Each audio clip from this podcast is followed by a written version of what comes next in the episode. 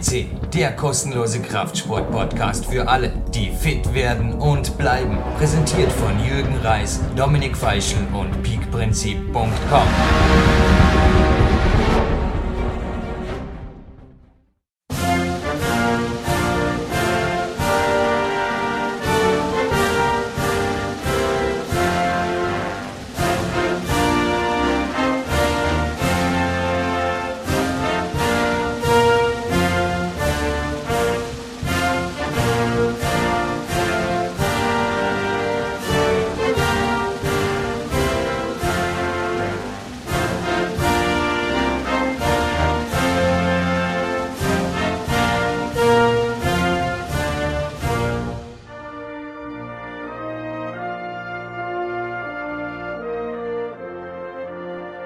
Platin-Sendung Nummer 314 und eine amerikanische Nationalhymne haben diesen Podcast eröffnet. Ich, Jürgen Reis, begrüße Sie für Europas größten Fitness- und Kraftsport-Podcast PowerQuest C live on tape.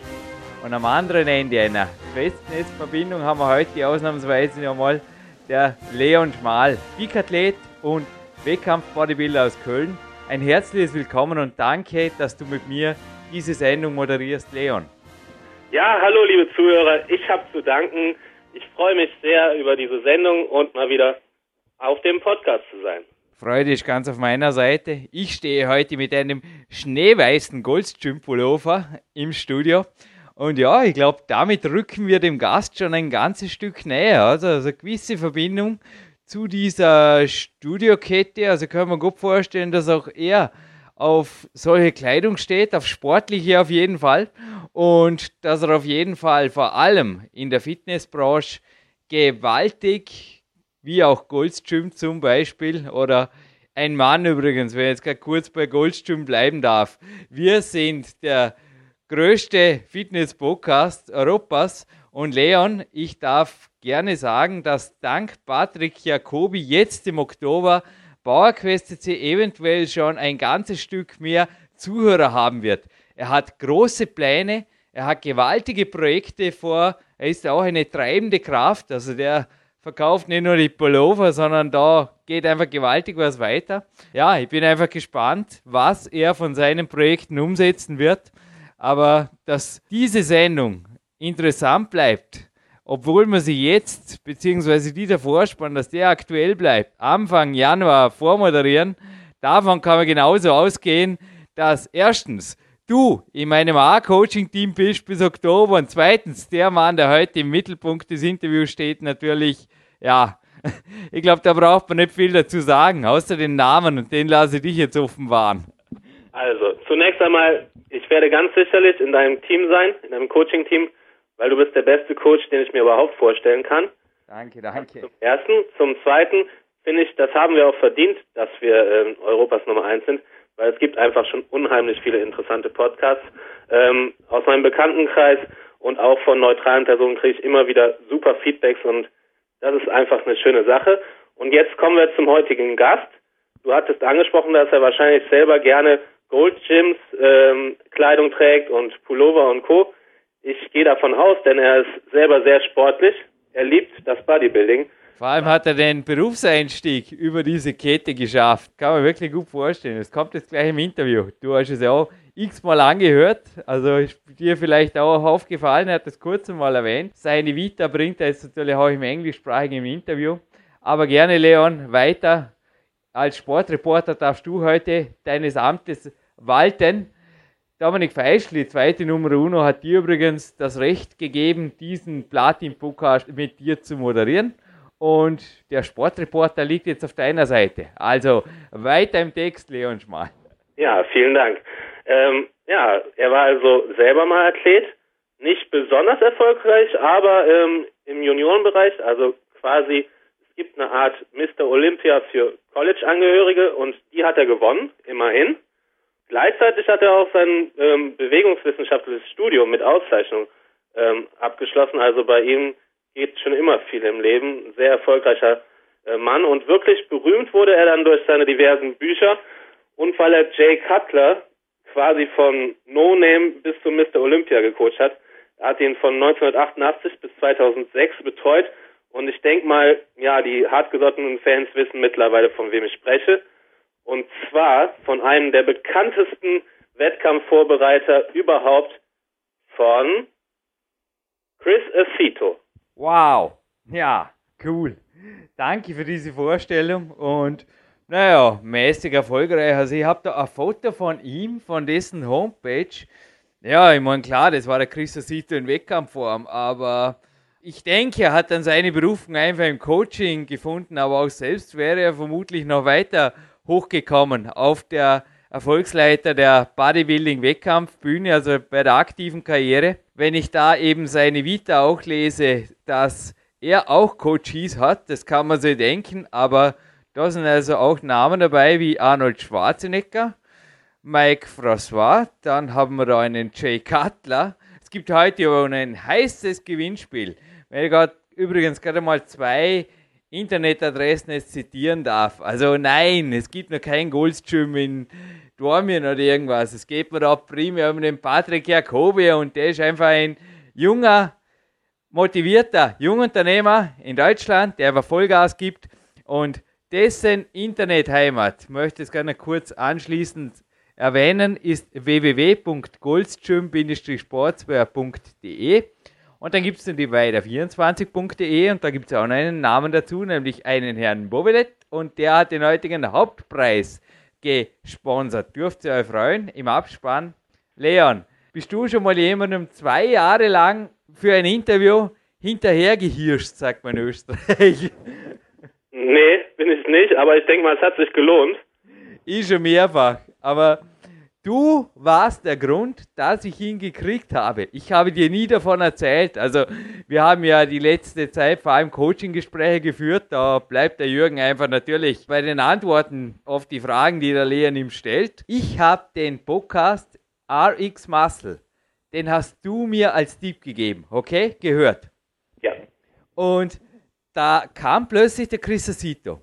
Also ich habe ihm davor schon x E-Mail geschrieben und habe mir ein, zwei Mal auch schon so einen, ja, melde dich mal in der Woche, da habe ich vielleicht Zeit. Dann kam es aber doch nicht, dann war nie wieder auf dem Weltcup.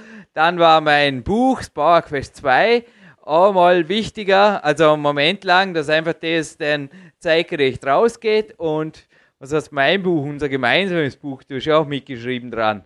Und zwar sehr, sehr wichtige Kapitel. Unter anderem auch ein Rezeptekapitel, auf das der Chris Asito vermutlich sogar stolz wäre. Gewaltig.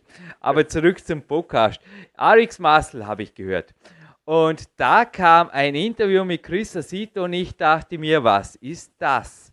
Arix Muscle hat der super Podcast, aber ich weiß nicht, ich habe da tatsächlich gerade den, also ich habe hinterher eine viel bessere gehört mit Chris Asito.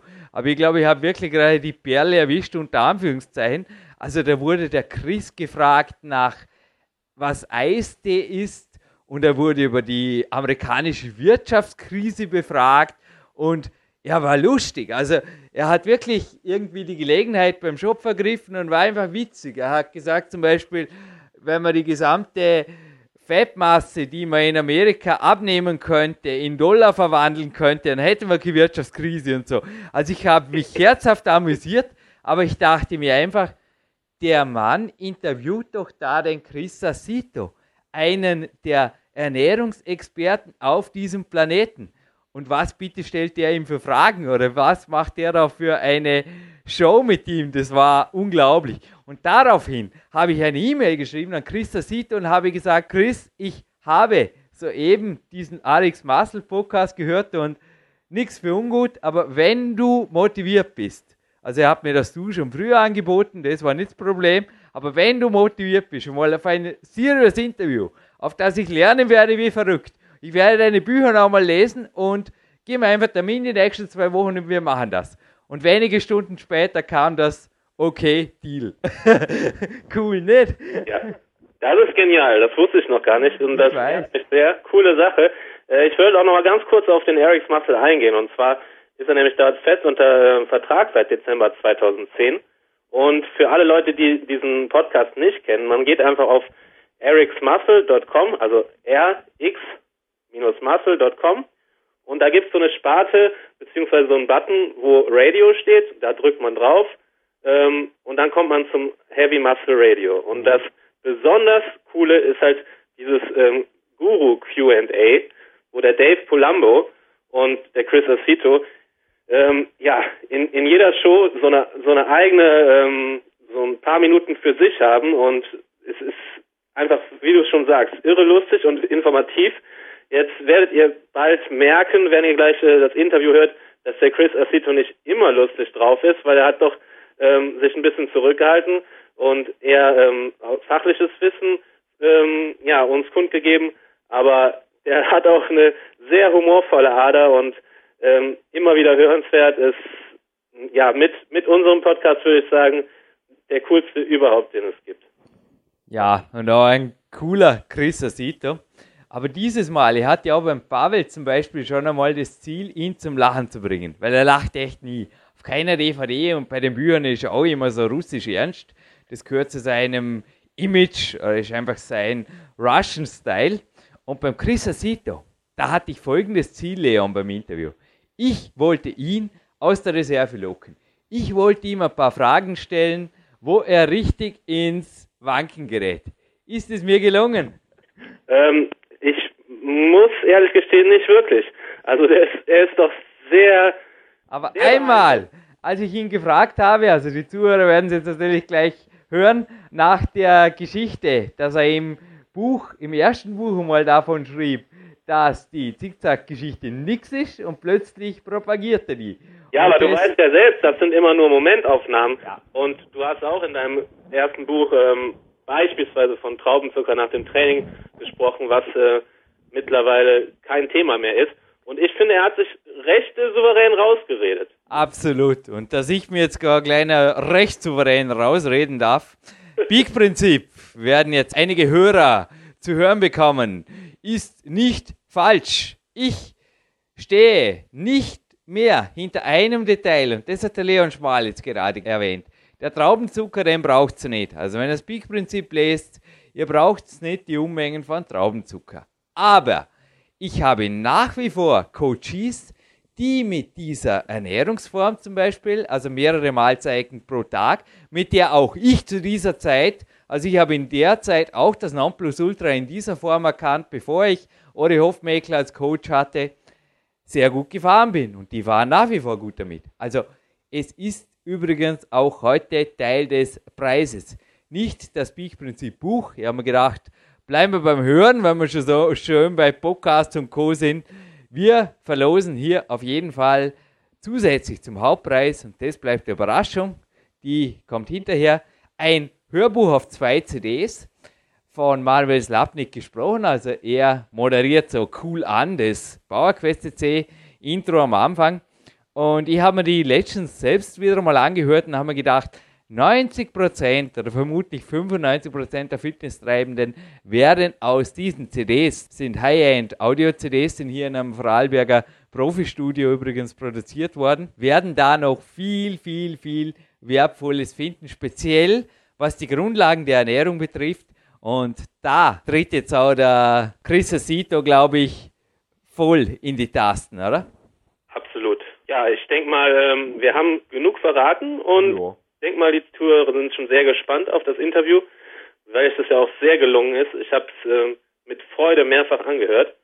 Und ähm, sollen wir einfach mal den Chris zu, zu Wort kommen lassen? Sollen wir?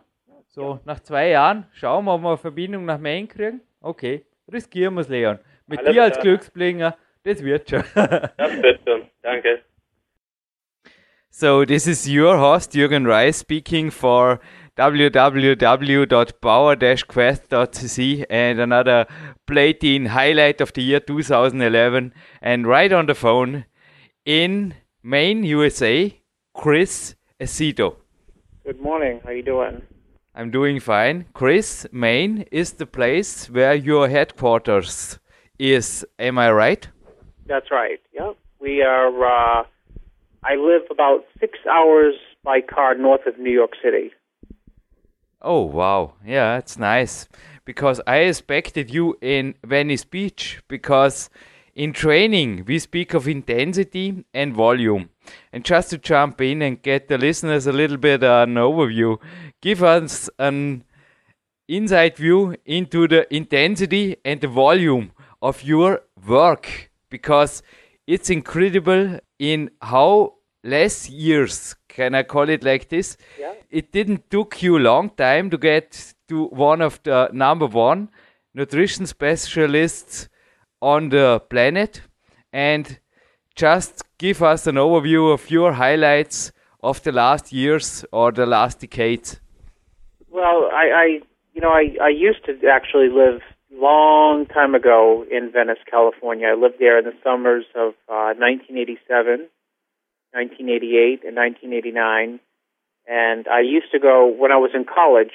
Uh, I used to go out in the summertime to work for Joe Weider, and uh, I got a chance to meet Lee Haney, Rich Gaspari, Barry DeMay, all the good bodybuilders of the you know of that time, and um, so once once college finished, I stayed in that area and started working um, at Gold's Gym in Venice. And what I realized is that a lot of people with you know with great bodies or great bodybuilders, they didn't really know how to prepare for a bodybuilding competition because they didn't really have much in the way of uh, a nutrition background. And I was going to school for uh, applied exercise science, which is nutrition and, and exercise physiology. So by chance, me being out there, I was around you know a lot of good bodybuilders, and they just you know kind of started coming up to me and asking me how do I prepare for a show, and that's what got the ball rolling. And uh, you know, I've been doing something involved in bodybuilding ever since. So in your bio, I read names like Arnold Schwarzenegger, Mike Francois, but also Jay Cutler. And I also quoted you in two of my books. In my second book, in Peak Power, I will send them to you after the interview for sure. And in the fourth book, in Power Quest, and in Peak Power, I explained with your help the effect of heavy weight training to the metabolic rate. And in the fourth book, I made a quote with Jay Cutler. I come to this later. But to the first concrete questions, I mean, your experiences with athletes also in California is really broad.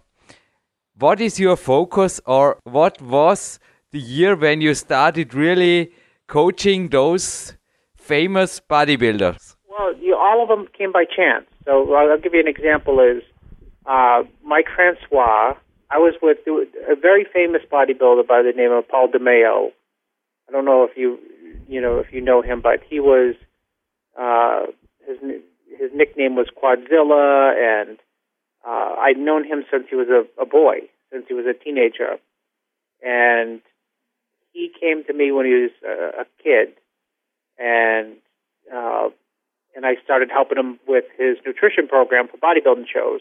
Well, he went on to um, to beat, let's say, he, he's beaten Kevin Levrone in bodybuilding shows at the Junior Nationals when I helped Paul DeMeo, and uh, so I, I helped Paul, and Paul became a professional bodybuilder. He won the nationals. He competed in the Mr. Olympia one time, but you know, in in, in context of how I met some of these people and how our paths crossed, I was with Paul at the Junior Nationals Junior Nationals in uh, Louisiana in 1991, and Paul got third, and a bodybuilder who was kind of skinny, his name was Flex Wheeler, got second, and there was a guy who didn't make top 15. His name was Mike Francois, and Mike came up to me and said, uh, you know, can you help me get ready for my next show? And you know, I said yes, and so he took a year off. And uh, the short story of it is, within two years, he went from not placing at a small junior level show to uh, winning the Arnold Classic, his first time ever trying it. So, um, uh, and then through uh, the same thing with Jay. I met Jay when Jay was uh, 17 or 18 years old. he came called me up, came up to my house. I, he actually lived near me, and uh, I sat down and put together a nutrition plan with him, and we I worked with him from uh, 1992 all the way up to 2006 when he won the Mr. Olympia.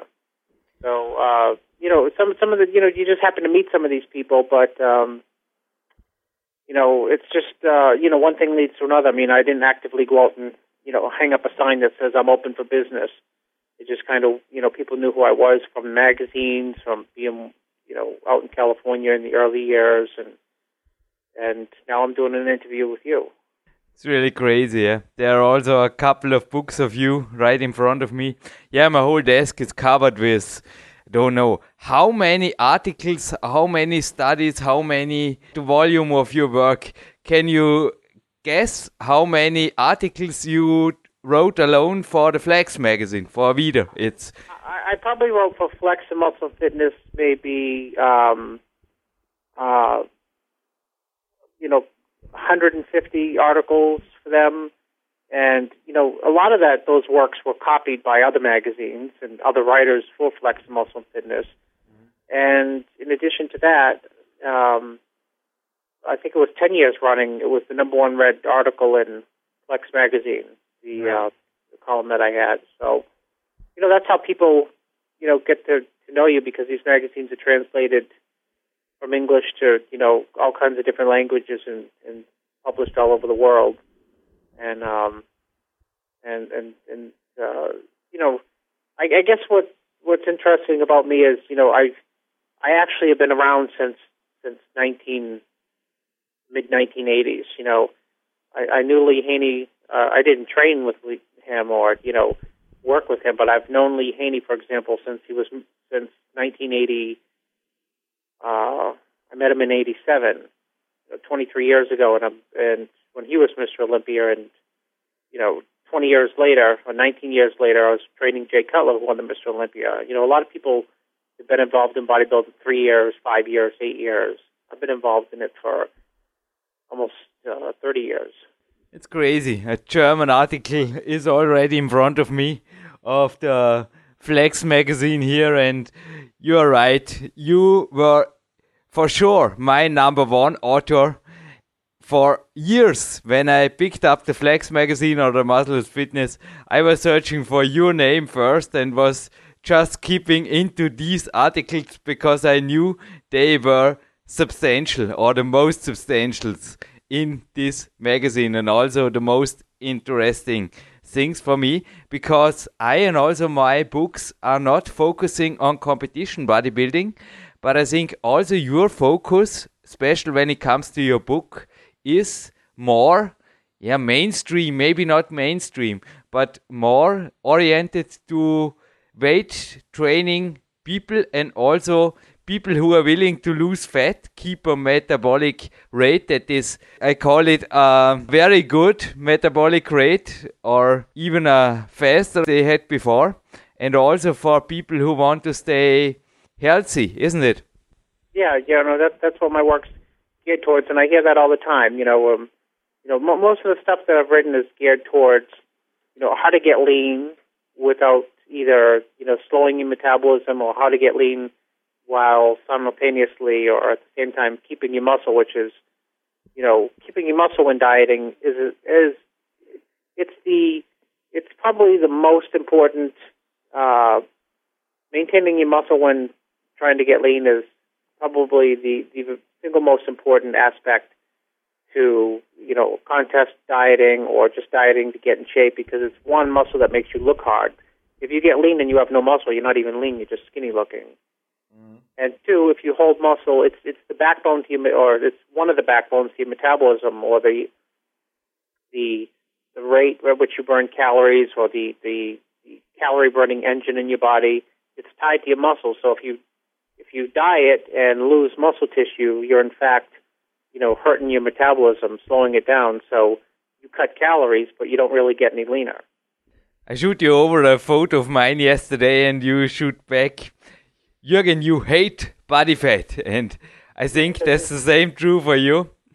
Now, if you allow, I am just the speaker of the co-author of my fifth book, Power Quest 2. Her name is Annie Hoffmann.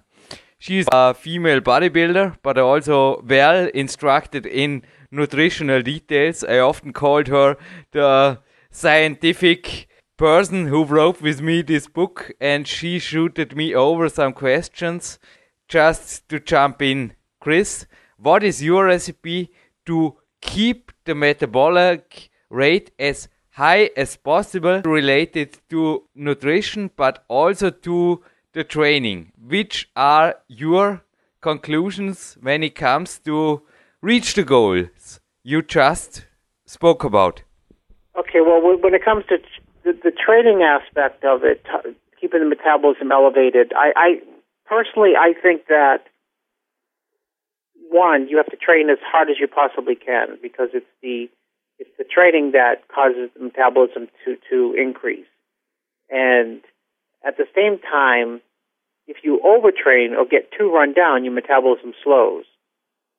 So you have to know, you know, you ideally you have to know, or you have to have a trainer or someone helping you who can put you on a on a weight training program that allows you to train really really hard to increase your metabolism, but not so so hard or or you know or not having a plan that's so unplanned that your body gets so run down because that causes the metabolism to collapse or or slow. So um, for me, it, it's it's training heavy, going to failure, and incorporating cardio, but same thing, not too much cardio because cardio can backfire too on your body.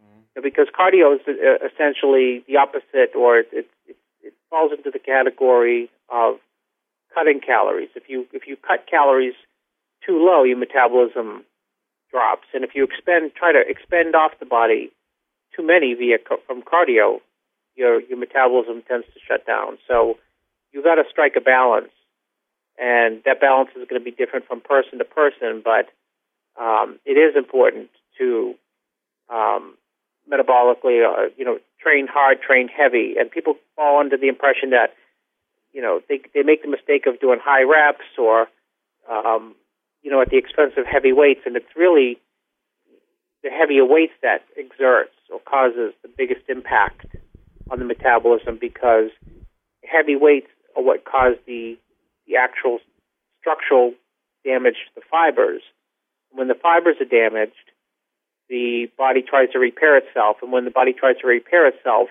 metabolism increases uh, a lot. Mm-hmm. Um, and with the diet, the, the, diet should be ideally five or six meals a day, um, higher protein, moderate carbohydrate, um, trying to keep blood sugar levels from going too high or too low, and that's from typically uh, slower burning complex carbohydrates and uh, and consistency. You know, um, but those are the you know at least on the surface the important things to look at in terms of training and diet to to keep the metabolism active or as high as it can be. Chris, let's assume that anybody can achieve this. Now we are there, and you also spoke about lots of cardio, and I think that's also in the diet phase or in the phase before a competition the main thing that leads to. And when it comes to the post diet things, what do you think about? Anne just wrote me here. Please ask Chris because I know she is below 10% body fat, and that's pretty good for a woman. How can I stay like this and also with an active metabolism after my peak phase? Well, you know, it, one, it, it, it, it, it's hard to, to, to say because a peak is truly a peak by definition. You know, peak is a peak. But at the same time, once you lean like that, the less fat you have on your body, if you've taken it off slowly, you can slowly add calories, usually carbs or some dietary fat, back into the diet and keep the metabolism as high as it is or just almost even higher and maintain that look. So um, the way you're not going to maintain that look is to go out and splurge after a competition because if you splurge and eat tons of food, metabolism is going to shut down and you'll never get that look back. But if you slowly back off the strict diet that may be on getting ready for a show and um, slowly add back in carbohydrates and dietary fat, you know, in moderate amounts, then you'll be able to maintain that, you know, that look, that low level of body fat too. The other thing that you might want to do is to back off the cardio, but not back it out. And with that extra energy that you may have from not doing the cardio, focus it, you know, stress the weight training more. Yeah, Chris, I read about you and your approaches not only in the flex, also in your book. I think you are also in your strategy a coach who keeps it moderate all over the year. I just read today, also Annie mailed me this about a competition preparation you did with a man. I love his DVD, Wieder DVD, a new one, the Troy Alves. He is also one of the mature bodybuilders, if I call it like this. For sure, he is. I think you also did a wise thing with him when it came to this preparation for helping him being better at the Ironman. And I think he and you and all the team members were really satisfied with the result. But in the last sentences here you wrote, you are not subscribing a cheat day approach. Even so, you allowed Troy to get on a high carb day even the days or the weeks before the competition. Mm-hmm. Yeah, that's because you know I get uh, that's you know people ask well in, that case in Troy's case one what I did with Troy is make sure before he even starts his diet that he's got lower level of body fat because you know, if you're too heavy and you're getting ready for a competition, you're inevitably going to have to diet so hard to get the fat off that you're going to lose muscle. And then you're not going to have that super hard, super, you know, tight look. So that's step one with him. And then two, you know, I, he was so lean because he, he was so lean, let's say six weeks out from the competition. He had burnt off so much body fat, and and one and, and two rather, he didn't start very heavy. I mean, he was not fat when he started; he was in good shape. So by the time six week number six rolls around, you know, he doesn't have much body fat, which is nothing, as you know, more than stored stored calories on your body. That if his storage, you know, of, of calories, the body fat is low, then that allows him to, you know, to eat more calories and, and not have to worry about it. And I'm sure you know is if you're lean and you eat a lot of food, or if you're lean and you cheat, if you're lean and you eat, you know, pizza or something, that's when thermogenesis increases. You know, people talk about thermogenesis or calories being burned away as heat. It doesn't. It's not really true in people who are fat, but people who are really lean and really active, then it's true. So you can take advantage of that, and when you're lean, you know, you can eat once, twice, or, you know, every once a week or twice every ten days, something that has nothing to do with a bodybuilding diet, and still get ripped because uh, the body increases with those extra calories, thermogenesis, and the body and those calories are just burned away as metabolic heat, and they're not stored as body fat. I'm just smiling. Me and also Anne, we can go on our big out days, I can call it like this. Even so, we make it, or also I myself, I am not good on a massive amount of carbs. So I make the loading day, I call it this way, on low carb with a moderate amount of carbs, just coming from nuts and dairy and so forth.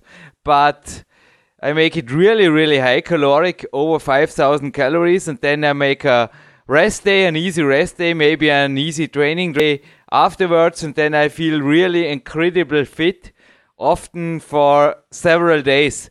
But if I don't do it, I really pay the consequences. It's interesting. Yeah, it's also maybe problems other people want to have, but I think it's also a possibility to load yourself with a lower carb approach, isn't it?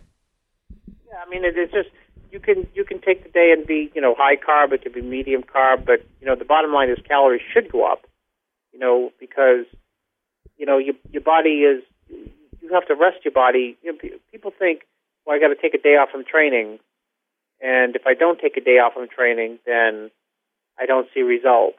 And the same thing is true with the diet. Is if you don't take a day day off from your diet here and there, then the body just stalls, so nothing really happens. Mm-hmm. Doesn't doesn't change anymore. So, you know, whether you increase it from increase the calories from carbs or fat or fat and carbs, you know, if you're lean and if you're training hard, you'll you'll benefit from it. Mm-hmm. But you also wrote in your books, as especially in the book that's right in my hand, everything you need to know about fat loss. The easy formula, many people have heard it maybe, that saturated fat and sugar leads to body fat or carbohydrates leads to body fat. So do you think it's better for the metabolism to shuffle all three macronutrients or would you say no no no go one way or the other so do it like Troy Alves did make more carbs and keep the nutritional fat low or do it like Jürgen Anani is doing it keep carbs low and the fat in the nutrition or on this cheat day relatively high Well, I would say, you know, I would say keep the. I mean, I would increase both, you know, carbs and fat, because, you know, if you're lean and you you're training to to get leaner, your reserves of, you know, your dietary fat intake is going to be low anyway, and your carbohydrate reserves of muscle glycogen is going to be low. So taking that high day is going to have it's going to be no impact on your body fat levels. You know, those extra carbohydrates that you take in is, is only going to be stored as muscle glycogen before they're going to have any relevance or impact. So you would even dare make a spike day with all three macronutrients and also some simple sugar in there. Yeah, for sure. But do you see any advantage in doing it like me or like Troy Alves, your coaches often do? Do you see any advantage of keeping it low or high on the other side? You make low or high carb. No, I don't. I mean, I I I see an advantage to a higher carb because that's what you're depleting during training. I mean, if you're going to increase one, you know, if you if you had the only choice of are you going to increase only carbs today or only dietary fat, I'd say that if you if, you know in that case it'd be diet it'd be carbohydrates because uh, the body is depleted of carbohydrates through training and through dieting. So when something's depleted or missing, then what you're taking in can only get it back to, let's say, a baseline or normal level. But for you, to sum this up, I changed the topic afterwards, but I want to know it in detail, and I know also Anne would know it. For you, the ideal way is to keep it maybe in the moderation where it have to. I think we don't have to speak about 10,000 calories once a week. That will not many dieters can do without suffering from it. But for you, the ideal combination on a loading day are all three macronutrients, I think, in an equal ratio. Yeah, all three, and, and I, I don't have people go like crazy, crazy. But um, what I'll do is I'll give them that that cheat day with all three macronutrients, and then maybe next time it comes around, I may increase the the, total calories on those days, and because if it worked, the, way I figure is if it worked the first time around, then let's try it again the second time around. But this time, let's use more, you know, you know more total carb, more total calories on that day. Mm-hmm. Yeah, it's interesting. It's interesting.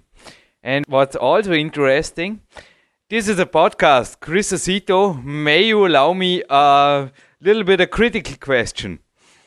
In your books, you often wrote that shuffling the calories and also making zigzag strategies, making the body a fat storing machine. So, is this only information? Because also I, in my books, in my first book, I wrote a diet approach which I am self not 100% follow and also my coaches are no more. It's too many meals a day. I reduced the number of meals and you started there in your first books and publications with a steady approach, but then really changed to this flexible approach we just spoke about the last minutes. Would you give us here a little bit uh, light into this? For me, it's a little bit confusing. Uh, which part is confusing, though? What's the most confusing aspect? Yeah, in your books, you often wrote that the calories should not go high and low. And now we were just. That's because, because this. Because people get trapped into this idea that. Uh, um, okay, it's, it's, a, it's a good question, and it's not. I know, I know. When, when you start a diet, you need a steady, same every day, same, same, same plan and program.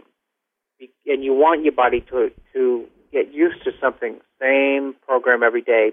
Why? Because when you change it, your body will recognize the change.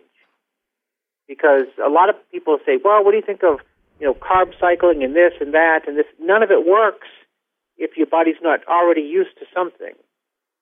So, uh, you know, think of it as a workout program. If you do, you would take a beginner and you would put him on a standard, meaning same weight training program, you know, uh, four days a week, uh, you know, so that he can build muscle.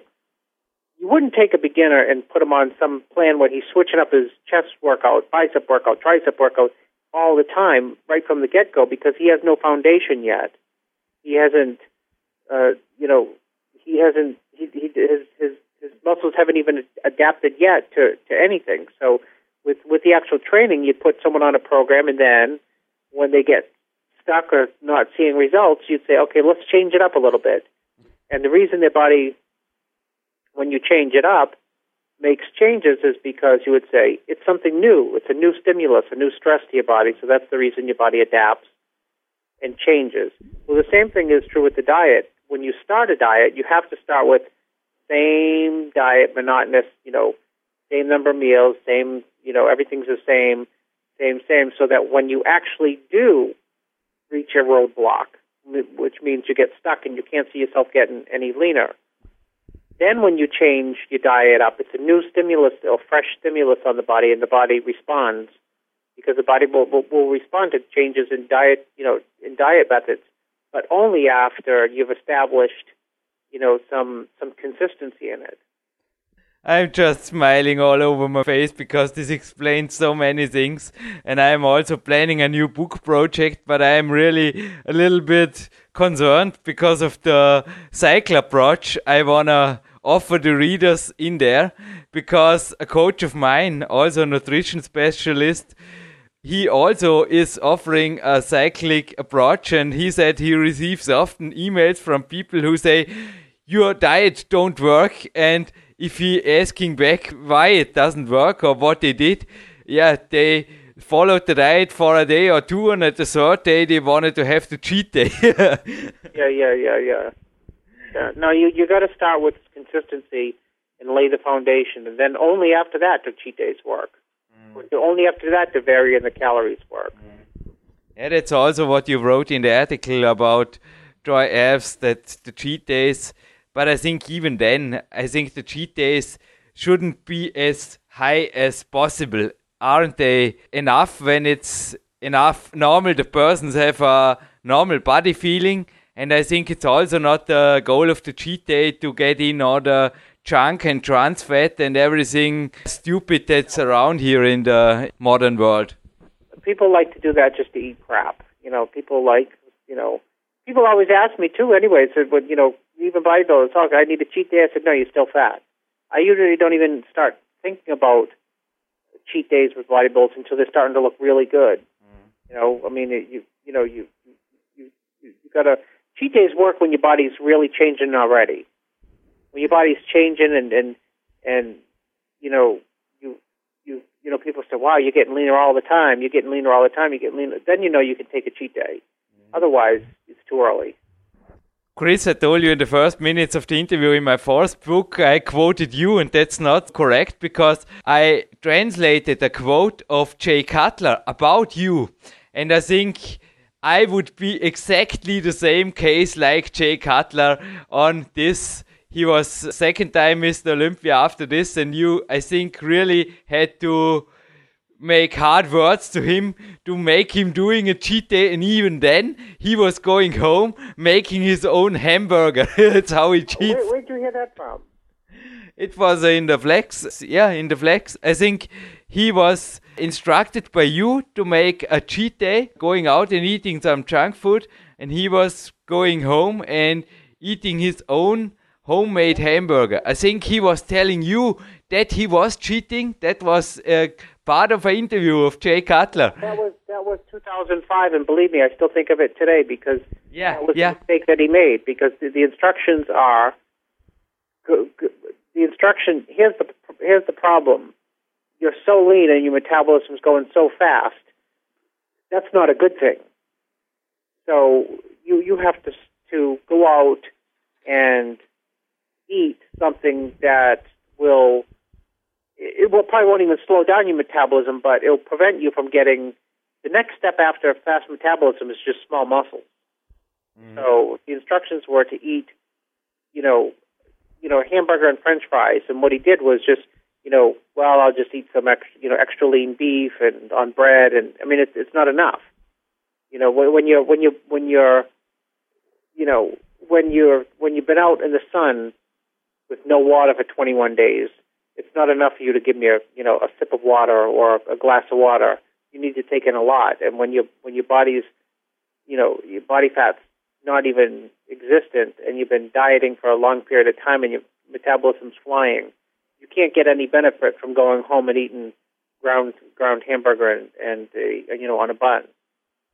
I love this story and really reminds me to my own eating habits. I think if I were your coachee, you would have to be the same hard coach to me to make me eating junk. yeah, yeah, yeah, yeah. But I think that's also the problems of the fewest also bodybuilders or many people they love to pig out and it's away in the middle. It's really a small border because Jay Cutler, yeah, he became Mr. Olympia and he is really an idol of mine when it comes to structuring the day. Also, his work capacity. I think he is an athlete who is working really on a high level, also of mental energy all over the day. And I think that's also because of a wise nutrition. On his DVDs, Jay Cutler, I remember his interviews he never spoke enthusiastic about nutrition. It's some kind of boring to him, and I think this is also not the thing that excites him. It's the same is for me. I want to be, you know, lean. I want to be fit. I want to compete well to be effective. Yeah, I often learn. I prepared for this interview when I'm having a snack before. I even learn when I eat sometimes, and I don't know. What do you think about the approach of uh, Jay Cutler to be as lean as possible, or also the Troy Alves approach, I call it this way, to be in a good shape all over the year? Well, it, it's the most important thing because, you know, my gripe about bodybuilders is, is um, you know, they mistakenly think, uh, you know, that they put on muscle in the off season that they have to get fat which is ridiculous. You know, it, it's, you know, yes, you can't look like a competitive bodybuilder all year round.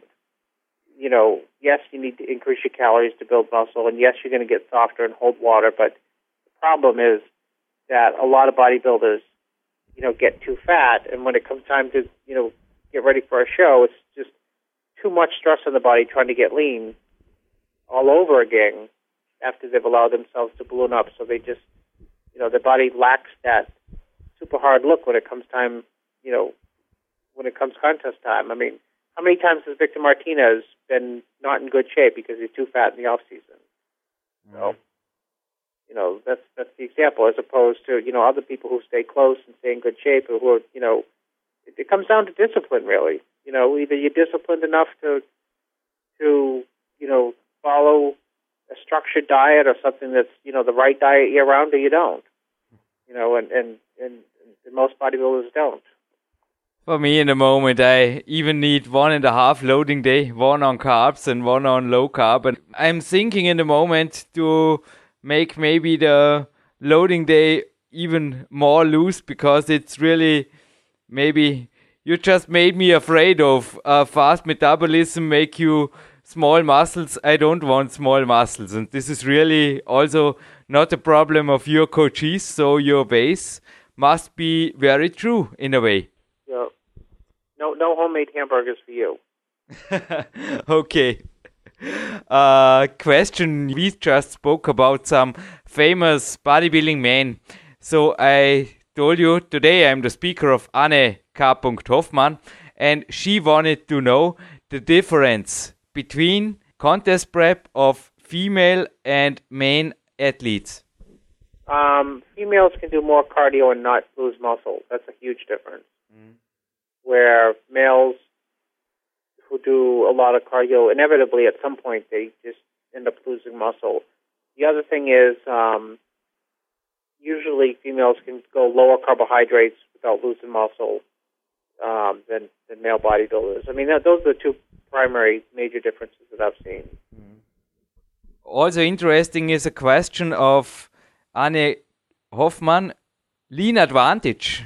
The idea, or this is also a chapter in my fifth book, and it comes from Clarence Bass, who is also very lean all over the year, and he calls it lean advantage. If you stay below a perfect level, I think also genetic, but you can give us the answer. Under a limit of body fat all over the year, you can allow yourself more calories, and you are running on a better mode. Clarence Bass said he is thinking faster, he is walking faster, and the same experiences I made, I don't feel tired or something like this when I am really in a good shape.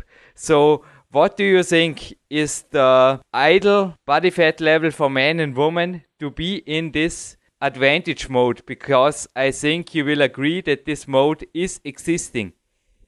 Um, I don't know what the, the, the number is, you know, what the percent body fat number is, but the idea that, that in, in lean advantage that is, is, is correct because you know, the, the you think of body fat as insulation.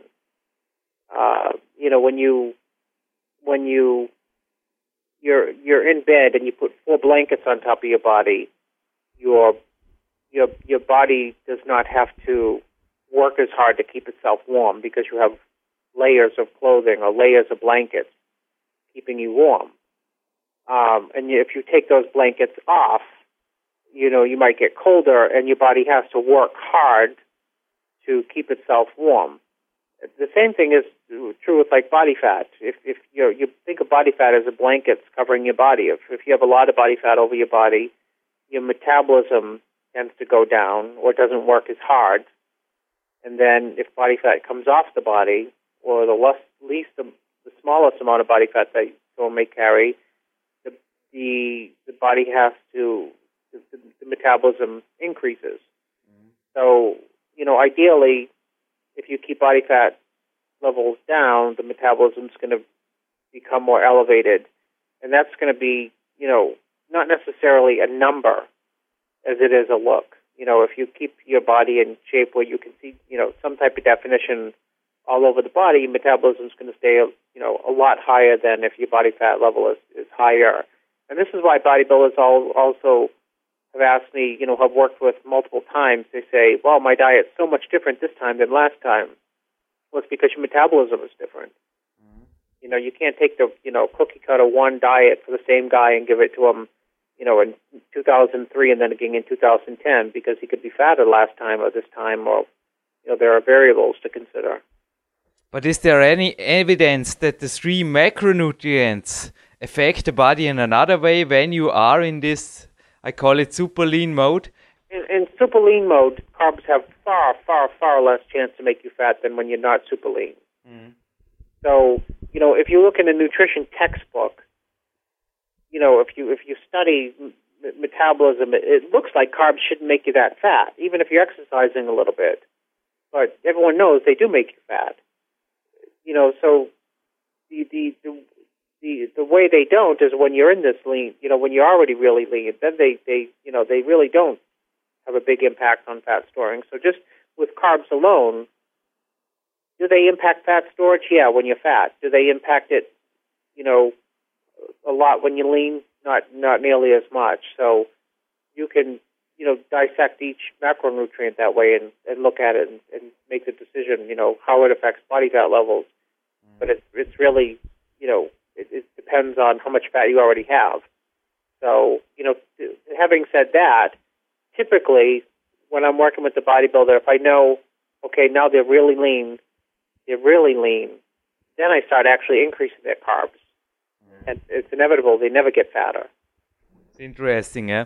Yeah, I, from myself and also with some super lean coaches of mine, made the experience that the bodies of them or also my body are even more tolerant when it comes to a little amount of chemicals, maybe sweeteners, also toxifying things in the food. And also, when it comes to competition phases, they are not so clean because you just eat what's there. And sometimes it's hard to have the perfect nutrition when you are in Asia or Russia or something like I'm telling from experience.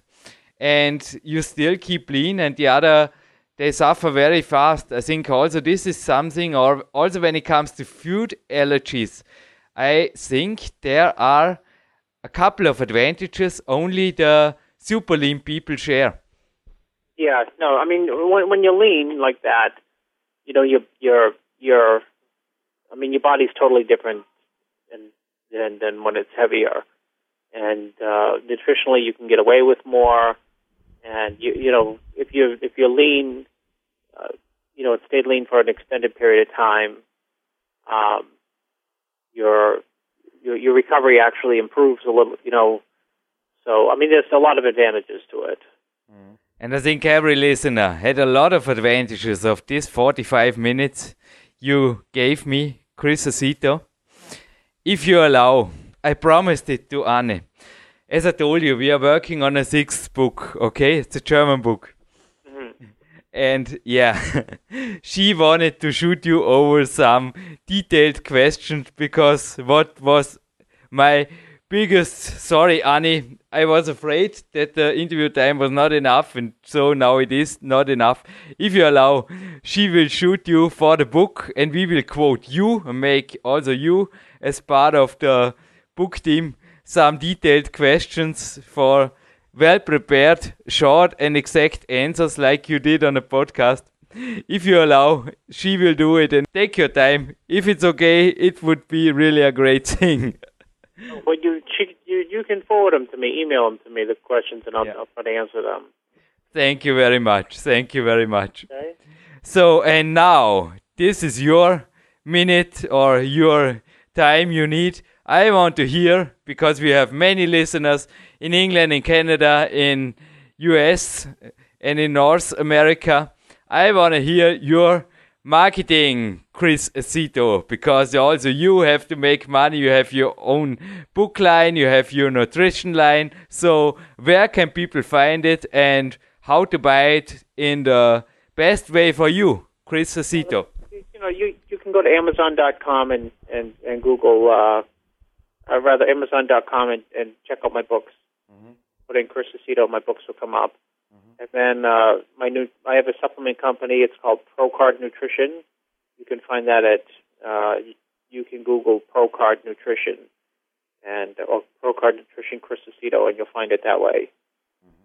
And the NutraMedia.com is this also a website? Yeah, you, can, you can get the books that way too. Yeah, you can get go there to find them because I am selling books too over Amazon and I know how much percentages they grab away from each and every book. So if this nutramedia.com with www in front of it for sure is the better way, we can say it like this. Uh, which way? We can suggest the listeners to buy it there and not at Amazon. Yeah, yeah, that's fine. E- either one is either one is fine actually. I think you also offer like I do personal coachings, aren't you? I, I yeah, but I'm I, I, I limit the number of people that I can work with because it just uh, you know it's time intensive as you know, mm. and um, you know it's it uh, I'm just limited in terms of how many new clients I can take. Yeah, I read about it. You even invite uh, coaches to your home, like I do. And I know the next two days, I'm really glad to make this interview today because the next two days, I am also really booked out with a coachee of mine who is visiting me here, and the time is blocked. Yeah, I also have a radio show too on uh, RX Muscle. Yeah, yeah, yeah.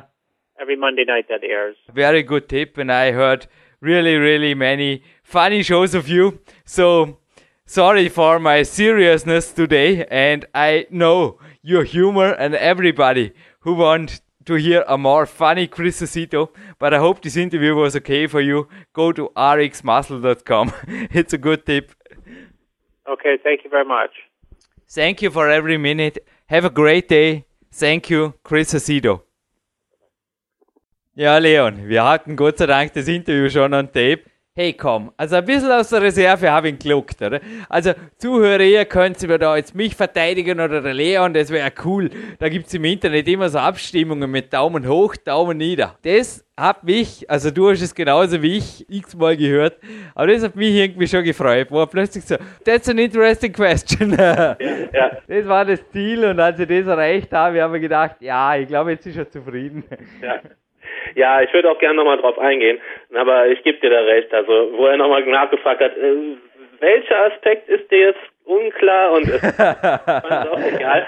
Aber was er dann darauf folgen lassen hat, das fand ich sehr überzeugend und äh, da habe ich meine letzte Wettkampfvorbereitung auch wiedergespiegelt ähm, bekommen. Ich habe nämlich die gleiche Erfahrung gemacht, muss ich ehrlich sagen. Ich nenne jetzt mal ein Beispiel. Ähm, sagen wir, ich wäre zum Beispiel ähm, bei 4500 Kalorien in der Offseason und würde in die, ähm, in die Diät reinstarten, dann ist es sicherlich ausreichend, wenn ich ähm, wöchentlich oder alle zwei Wochen immer mal 500 Kalorien reduziere, ähm, bis ich irgendwie zu einer Stagnation komme mhm. und dann erst, wenn man wirklich Fortschritte sieht, mit den Ladetagen anfangen. Weil ich habe die Erfahrung gemacht, dass ich ähm, unter den Tagen in der Woche schon viel zu schnell mit den Kalorien runtergegangen bin, weil mich dieser Ladetag-Approach von Scott Abel initiiert so angezogen hat und ähm, eigentlich zu früh mit Ladetagen angefangen habe. Und im Nachhinein, ich kann es nicht zu 100 Prozent ähm, ja, beweisen, aber ich würde sagen, dass sich der Körper eventuell sogar an diese Ladetage gewöhnt hat. Weil ähm, der Körper hat auch ein Gedächtnis und diese, diese wöchentlichen Ladetage, die haben ihn irgendwie nicht mehr so aus der Reserve gelockt, wie es eigentlich sein sollte. Und ähm, deswegen ja, von meiner Seite auch nochmal, ich würde es nicht nochmal so machen. Meine Erfahrungen haben mir gezeigt, es reicht, wenn man eine relativ lange Offseason beziehungsweise längere Zeit überkalorisch gefahren ist, einfach mal am Anfang die Ernährung ein bisschen ähm, ja, sauber zu gestalten und die Kalorien leicht zu re reduzieren. Und wenn man dann wirklich die Erfolge sieht, so wie er es beschrieben hat, alle Leute sagen, wow, du nimmst aber ab, du nimmst aber ab, und man auch merkt, ja, ich hätte mal wieder Lust auf ein bisschen mehr zu essen, dass man dann erst mit Ladetagen anfängt. Das finde ich sehr vernünftig und das werde ich in Zukunft auch so handhaben. Ja, gestern ein super Ladetag. Es gibt übrigens bereits einen Ladetags-Podcast on Tape, auf den dürft ihr euch noch freuen. Der kommt neben Sendeplan. Aber da war auch eine Zutat von Leon dabei in einem Glas und das wird noch nicht verraten, was das ist. Und auf jeden Fall gesamt waren es über 5000 Kalorien. Ich liege bei 3,6% Körperfett und auch dank meines eigenen XBS Peaks, aber auch aufgrund Leon Schmals Erfahrungen. Also da werden wir irgendwo dann die Essenz finden. Ein paar Monate haben wir noch. Bin ich momentan wirklich zuversichtlicher denn je, dass auch die Kämpferdiät 3.0, weil bei vielen Coaches funktioniert die zumindest über mehrere Monate einwandfrei, wenn entsprechende Richtlinien beachtet werden. Also, sorry Chris Asito, ich habe auch nach diesem Interview, es liegt mehrere Wochen zurück, habe natürlich auch mit Mori Hofmeckler und ja, meinen obersten Coaches nochmal Rücksprache hier gehalten. Ich habe nicht auf Mischkost umgestellt mit 3,6% Körperfett und gleichzeitig war also Muskelwachstum ein bisschen was war da, aber ja, es war einfach eine super Peakphase traue ich mich zu sagen, dass irgendwo dieser Ladetags-Approach auf jeden Fall eine Berechtigung hat, wenn auch nicht in der Form, wie wir es anfangs probiert haben, Leon. Aber Big Time 2 ist auf jeden Fall jetzt in Projektarbeit, wo wir diese Podcast-Perle online stellen. Ich denke, dass auf jeden Fall aber für die meisten, wie du es richtig gesagt hast, die Kämpfer der 2.0, im Power Quest 2 ist die drin, oder auch die Kämpfer der in der Urform, Peak Power lesen oder dann Peak Time, Power Quest, noch die Fragen und Antworten dazu. Das reicht für Jahre, oder was meinst du, Leon? Also deine Meinung? Ja, wie gesagt, absolut. Ähm, Kämpferdiät sowieso. Ähm, das ist für mich, das, das geht gar nicht anders. Kämpferdiät gehört sich einfach in Kämpfer-Lifestyle. Ähm, ja, und da gibt's so viel mit rumzuspielen. Ich meine, wir sind noch längst nicht an, mit, am Ende mit unseren Experimenten. Und schon allein die Zyklik, die periodisiert sich immer wieder von selbst mhm. und man muss damit echt, ähm, ja, mal ein paar High-Cup-Tage ausprobieren, mal ein paar Low-Cup-Tage. Man kann so viel damit spielen und ich denke, das ist auch saisonal bedingt. Also mich zieht jetzt im, im Winter ziemlich eher, wenn Carbs, wenn überhaupt Carbs, dann irgendwie Hülsenfrüchte oder so an. Ansonsten bin ich absolut auf der Low-Carb-Seite und im Sommer da habe ich auch untertags viel mehr Lust auf, auf Obst und da, da werden viel mehr Snacks eingefahren. Abends kann ich nicht so mächtige Mahlzeiten zu mir nehmen. Also ich denke, das priorisiert sich dann von alleine. Und ähm, alle unsere Diätformen haben definitiv ihre Berechtigung und müssen einfach nur auf den Athleten individuell und auf die Situation abgestimmt sein. Antiliosaxid, ich denke, wie es der Chris Asitio jetzt gerade gesagt hat. Resurrection heißt übrigens die ausgezeichnete Treue Alps DVD. Da sieht man einen Mann her, also der ist auch körperlich, das ist schon gewaltig. Für das, dass der auch nicht mehr der Jüngste ist, ist ein Hammer. Also der Troy Elves ist auch irgendwo, ja, auf eine gewisse Art schon ein Vorbild für mich. Also der ist auf jeden Fall sicherlich auch jemand, der die Disziplin hat und der daneben auch einen Chris Asito als Coach bekommt, weil wie er es jetzt auch am Ende gesagt hat, mein Coaching-Team besteht ja auch, du weißt es, Leon, aus vier bis fünf Leuten, je nachdem, was die Wettkämpfe bei mir ja, halt an Zeit wegnehmen oder sonstige Projekte. Und Chris Asito, ja, mit Jay Cutler und Co., da hat er natürlich ordentliche Aufträge, aber dann natürlich auch ordentliche Leistungsmarken zu erreichen, weil die Leute wollen einen Stop und dir gönne ich nichts mehr als um die Zeit natürlich eine absolut überperfekte Wettkampfvorbereitung hinzukriegen, weil bereits nächste Woche, glaube ich, wird hier auf PowerQuest C brandheiß mit Leon und einem Goldstar. Gratulation zu deinem ersten selbstgemachten Gold-Interview, Leon Schmal, gewaltig. Und übernächste Woche ist übrigens jemand hier, also den Namen darf ich verraten, der Andi Andorek, der letztens gewaltig über dich geschwärmt hat, beziehungsweise hier nach dem Interview, also war off-topic, das Studiolicht war aus, aber er hat dort den Kopf geschüttelt und hat gesagt, der Leon, da war er bei mir zu Gast. Und ich glaube, er hat es echt nicht einfach gehabt mit der Kämpferdiät, aber er hat es knallhart durchgezogen. Ich habe größten Respekt vor diesem Mann und es ist einfach super, was der macht und wie er lebt und wie er seinen Sport lebt. Also das wollte ich dir jetzt auch im O-Ton frei zitiert von Andreas Andi Andorek weitergeben, Leon. Ja, vielen Dank, aber ähm, es war eigentlich relativ leicht, ähm, die Kämpferdiät einzuhalten während der Zeit beim Andreas, weil ich mich dort ähm, ja der Küche bedienen durfte und mir ein leckeres Abendessen zubereiten konnte. Also ja, aber es ist überall leicht. Also, ich sage jetzt mal, ich fliege auch in zwei Wochen zu Clarence Bass, meinem Mentor, okay? Er trainiert untertags und er praktiziert nicht die Kämpferdiät. Also, er macht da normalerweise eine Haupteinheit, hat das Frühstück davor und dann eventuell einen Snack und ja, halt einfach mehrere Mahlzeiten nur am Tag. Es ist immer leicht, sich selbst was zu machen, das einfach kleiner portioniert ist. So werde ich das auch machen und abends groß aufzukochen ist okay. Und die Kerl hat ihre Freude, wenn der Jürgen sich satt essen darf. Und you are celebrating your warrior dinner, hat sie mal gemeint. Ja, klar freut mich das Kämpferdinner abends. Das ist die einzige warme Mahlzeit. Aber es ist immer leicht, wenn man die Disziplin hat und den Willen hat, eigene Wege zu gehen. Aber sonst ist es halt nicht leicht. Und was für dich leicht erscheint, ist halt für viele ja, ist Gesellschaftszwang, oder? Wenn andere Mittagessen, habe ich auch mittags zu essen und bla bla bla. Ja, so ist es bei uns ja nicht. Wir haben andere Ziele und ähm, du hattest ja auch eben erwähnt, dass ja, Essen für dich nicht so wichtig ist wie andere Dinge im Leben und fand auch ganz nett, dass du mal wieder eine Parallele zwischen dir und Jay Cutler gefunden hast. Du hast mir den Ball gut zugeworfen zum Gewinnspiel. Sie liegt vor mir. Und zwar der Ultimate Beef Jay Cutler ist eine ausgezeichnete DVD. Ausgezeichnet drum, weil es eine Art der Best-of ist von allen seinen bisherigen Werken. Und zwar Best-of drum, weil es sind die ganzen Seminare auf der ersten DVD. Also da kann man übrigens auch gemütliches Rudercardio machen. Und wenn man ein bisschen High-Intensity-Cardio machen will, dann ist am besten die zweite DVD einlegen, weil da wird knallhart trainiert. Also da sind wirklich so die krönenden Trainingsszenen drin, der Hardcore-DVDs der Vorjahre. Ich habe sie alle, aber das ist wirklich eine, eine Best-of-DVD.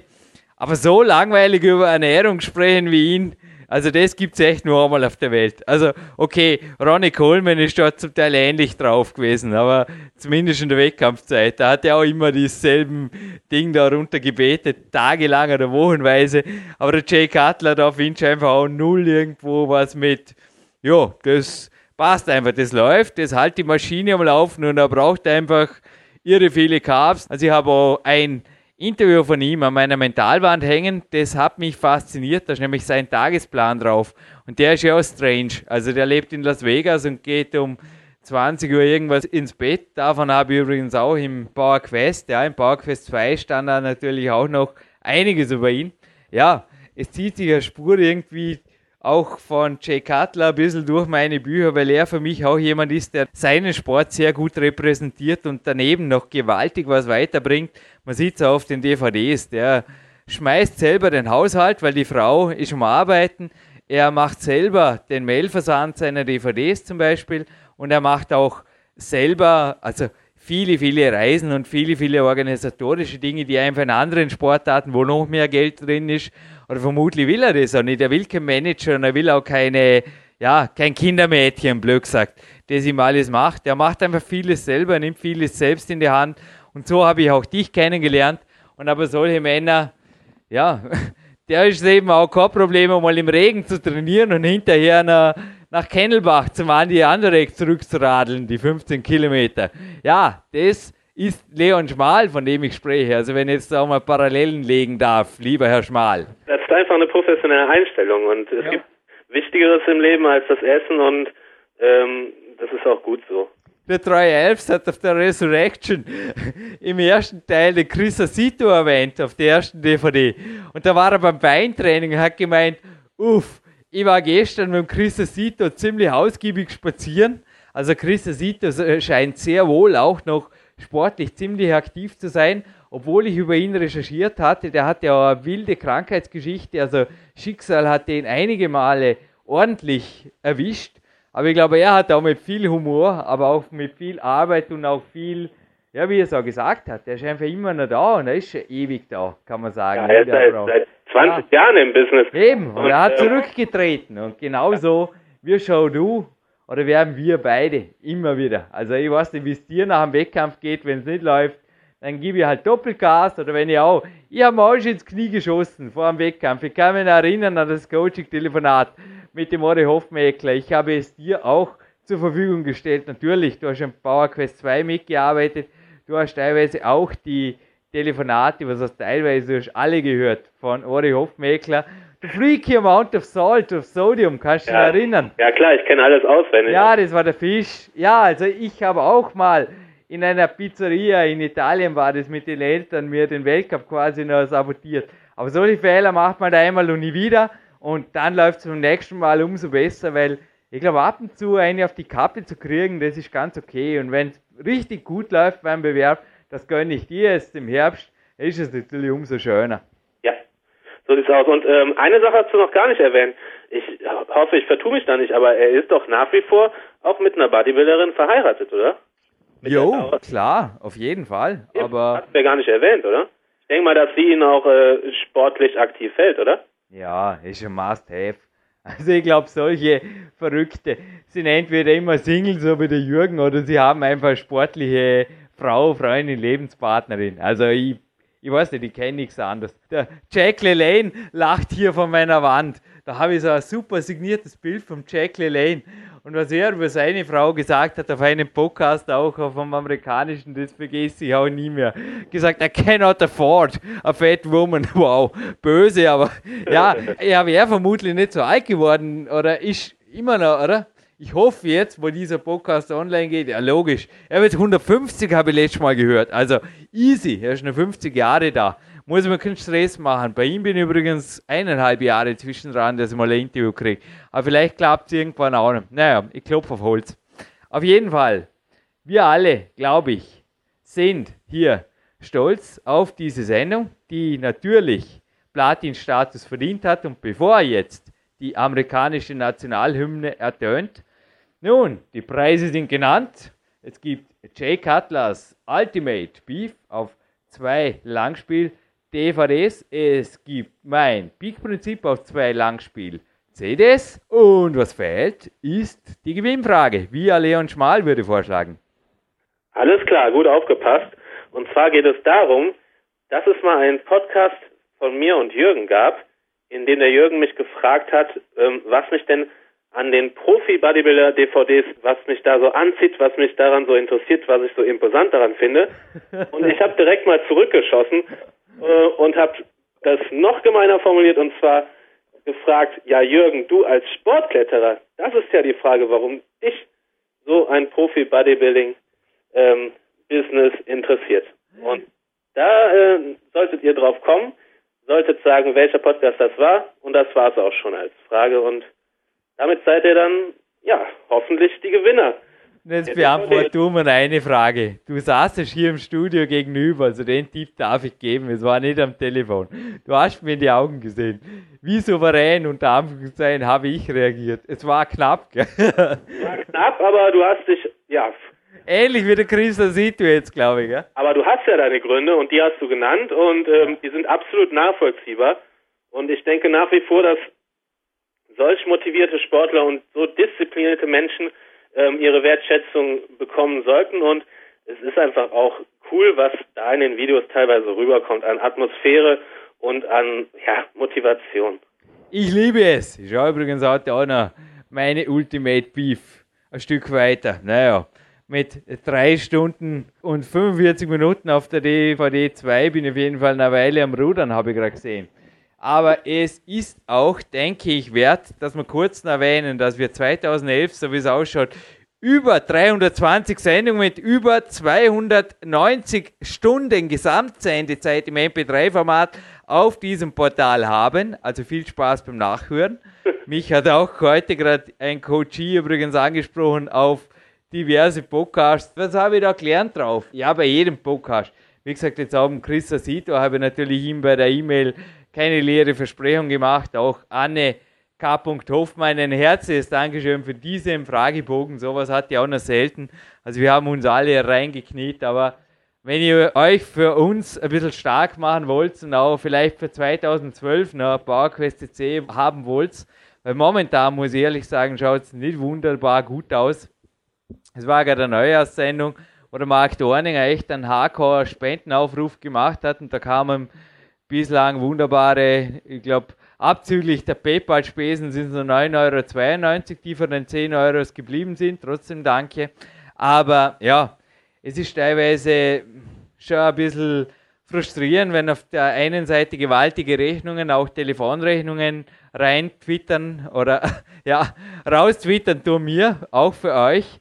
Und auf der anderen Seite wenig zurückkommt. Also der Shop steht zur Verfügung bitte fühlt euch jetzt wirklich persönlich angesprochen, nicht denken, der andere wird schon. Man kann im Shop Nummer 3 auch das Buch kaufen, das der Leon mitgeschrieben hat. Und eventuell, Leon, es wäre eine Idee, wenn du das nächste Mal bei mir bist, signierst mir einfach hier ein paar Bücher. Dann gibt es, wenn ihr das im Kontaktformular angebt, spezielle Exemplare, die auch von Leon Schmal mitsigniert sind, der schließlich auch an diesem Buch mitgeschrieben hat. Und ich spreche von PowerQuest 2, 322 Seiten, die es, glaube ich, auch wert sind, gelesen und auch getan zu werden. Und man kann natürlich auch uns direkt unterstützen. Also ich habe gerade den Donate-Button oder den Spenden-Button erwähnt.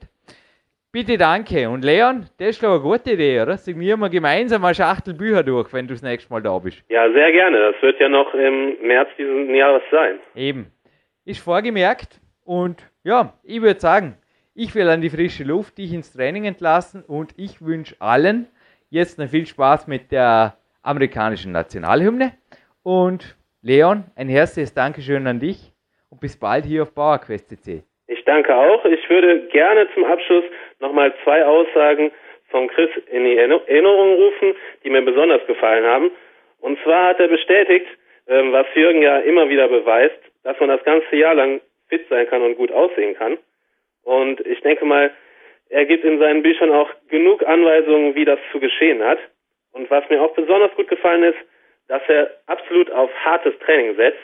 Er hat ja mehrfach im Interview erwähnt, train as hard as you can und train hard, train heavy. Also Leute, ihr wisst, was zu tun ist und raus an die frische Luft. Bis dann.